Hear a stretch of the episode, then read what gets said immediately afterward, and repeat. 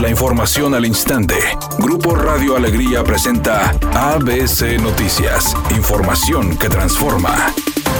Nuevo León contabilizó hoy viernes 695 contagios y 32 fallecimientos, según informó el secretario de Salud en el estado Manuel de la O, quien indicó que con esta actualización la entidad alcanzó la cifra de 1.399 muertes y 36.670 casos confirmados de COVID. Por otra parte, dio a conocer que a cinco días de haber implementado la nueva estrategia Nuevo León para detectar casos de COVID, se realizaron 99 pruebas, agregando que el plan de detección consiste en realizar consultas médicas mediante videollamadas y atender pacientes con síntomas por vía telefónica. Además, señaló que a través de la plataforma Zoom han realizado 1.313 videoconsultas a pacientes de Nuevo León, estados colindantes y de Texas, y mediante línea COVID se recibieron 1.064 llamadas de personas que presentaban malestar relacionados a la enfermedad. Asimismo, dijo que el acompañamiento COVID consiste en hacer brigadas y visitar casa por casa para observar que los integrantes del hogar no presentan síntomas y en cinco días se han visitado nueve colonias. Finalmente, Manuel de la O señaló que también se han visitado mercados rodantes para verificar que se cumplan con las medidas de seguridad sanitaria y evitar contagios de COVID.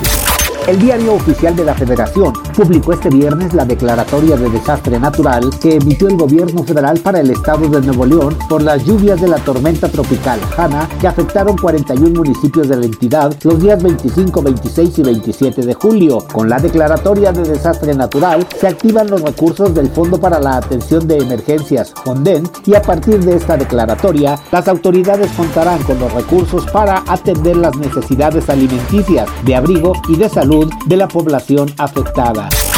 16 personas murieron este viernes en un accidente de un avión que volaba de Dubái a Kozhikode, en el sur de la India, cuando el aparato se salió de la pista al aterrizar debido a la fuerte lluvia, partiéndose en dos partes, según lo informa en un comunicado el Ministerio de Aviación Civil indio. Agregó que el vuelo formaba parte del programa de repatriación Vande Bharat, encargado de facilitar el retorno a la India de sus nacionales varados en el extranjero a causa de la pandemia del coronavirus. Editorial ABC con Eduardo Garza. Está creciendo el reclamo de padres de familia hacia los colegios privados de educación preescolar, primaria y secundaria por exigir el pago de cuotas por uniformes, uso de canchas, transporte, mantenimiento. Ya la Profeco y los diputados locales están interviniendo para evitar estos abusos. Si bien no es cancelar los cobros, pero sí descuentos, pues las clases serán en línea sin usar los edificios educativos.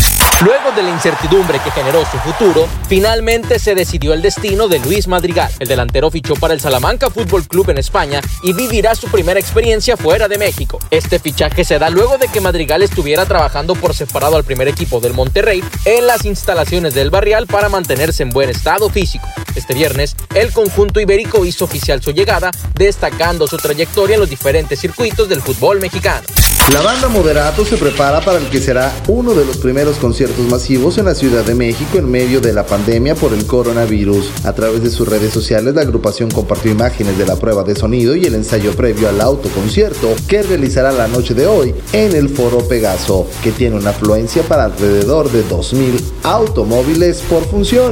Si este show funciona, quizá otras agrupaciones también hagan un espectáculo en el que se pueda disfrutar desde el coche. En este momento se registra un accidente en el Boulevard Rogelio Cantú antes de llegar al Boulevard Puerta del Sol en dirección de norte a sur, sea paciente de tráfico lento. Mientras tanto se reporta otro choque en la avenida Rómulo Garza hacia el oriente antes de llegar a la avenida Conductores en el municipio de San Nicolás. Asimismo, en el sur de la ciudad de Monterrey se registra un choque en la avenida Eugenio Garza Sada en dirección hacia el sur, pasando Lázaro Cárdenas. La velocidad estimada de avance es de 30 kilómetros por hora, sea paciente y recuerde siempre utilizar su cinturón de seguridad y no se distraiga con su celular mientras conduce. El pronóstico del tiempo para este viernes 7 de agosto del 2020 es una tarde con escasa nubosidad. Se espera una temperatura mínima que oscilará en los 30 grados. Para mañana sábado 8 de agosto se pronostica un día con cielo parcialmente nublado, una temperatura máxima de 34 grados, una mínima de 22. La temperatura actual en el centro de Monterrey 32 grados. ABC Noticias, información que transforma.